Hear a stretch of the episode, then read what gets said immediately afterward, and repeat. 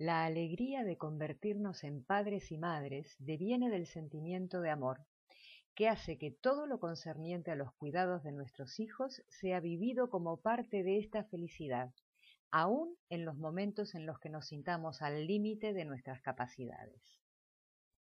Es un vínculo para siempre, el compromiso más profundo y trascendente que podemos experimentar en nuestras vidas de adultos. Nacer en un lugar donde somos esperados con amor, es el regalo más grande que podemos recibir y el soporte vital más sólido. Desde el primer aliento vital, un hijo o una hija debe cambiar para siempre nuestra manera de posicionarnos, pues todo lo que decidamos en nuestra vida afecta a la suya.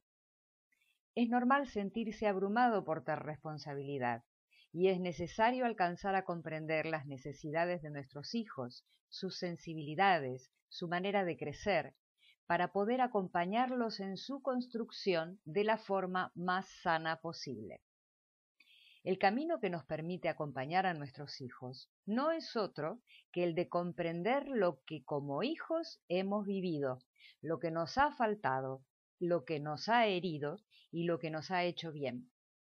El caso es que la salud de nuestros hijos depende de la salud que hayamos conquistado en nosotros mismos. La salud psicológica y el bienestar emocional, el desarrollo de su inteligencia, están atados al grado de evolución que hemos alcanzado y que nos proponemos alcanzar.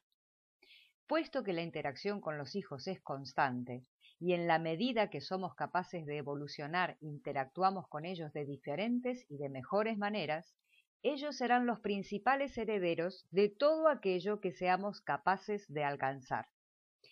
Y sólo ahondando en la conciencia de quienes somos, podremos ofrecer a nuestros hijos un sano espacio de crecimiento.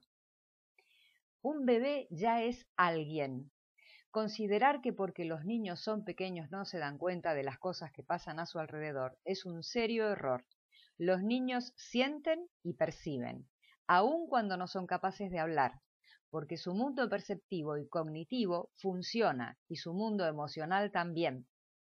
Es posible que no comprendan aún el lenguaje verbal, pero siempre reconocen los estados emocionales y les afectan.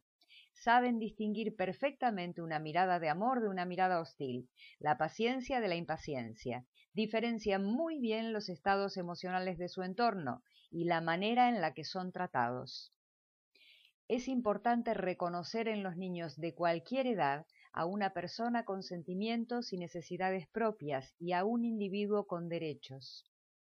Enseñamos a vivir, enseñamos a los hijos el lugar que ocupan en la vida, el lugar que ocupan para el otro, lo que valen. No solo enseñamos modales, costumbres, reglas, y desde luego enseñamos mucho más con la manera en que nos relacionamos con ellos que con lo que transmitimos en palabras. Si se le pega a un niño mientras se le dice que no debe pegar, se hacen varias cosas a la vez. Por un lado, los padres que golpean se permiten ser violentos con alguien que no puede defenderse.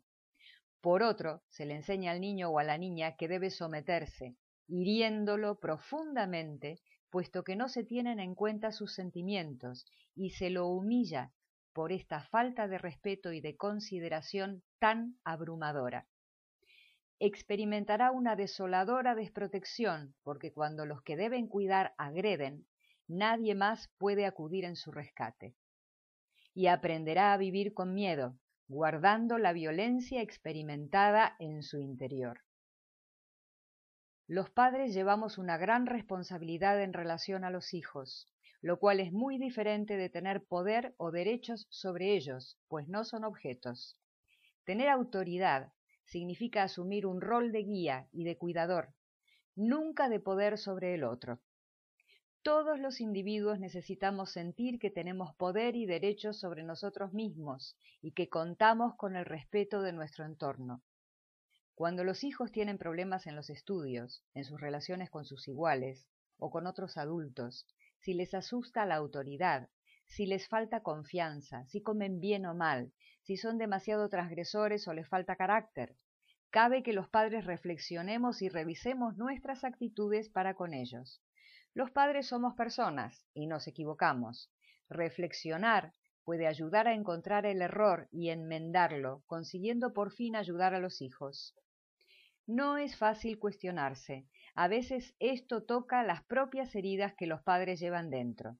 Y no siendo fácil, sí es necesario, si lo que buscamos es ayudar a nuestros hijos a que se sientan bien siendo quienes son y en su propia vida. Mientras ayudamos a crecer y a madurar a nuestros hijos, estamos también madurando y creciendo nosotros mismos. El tamaño del cuerpo del adulto solo es una señal de madurez física. La madurez psíquica, emocional, espiritual, ese proceso de maduración, se desarrolla a lo largo de toda la vida. Evolucionar significa cambiar la percepción de nosotros mismos y del mundo, y nuestra manera de intervenir en él, la manera en que vivimos y nos relacionamos.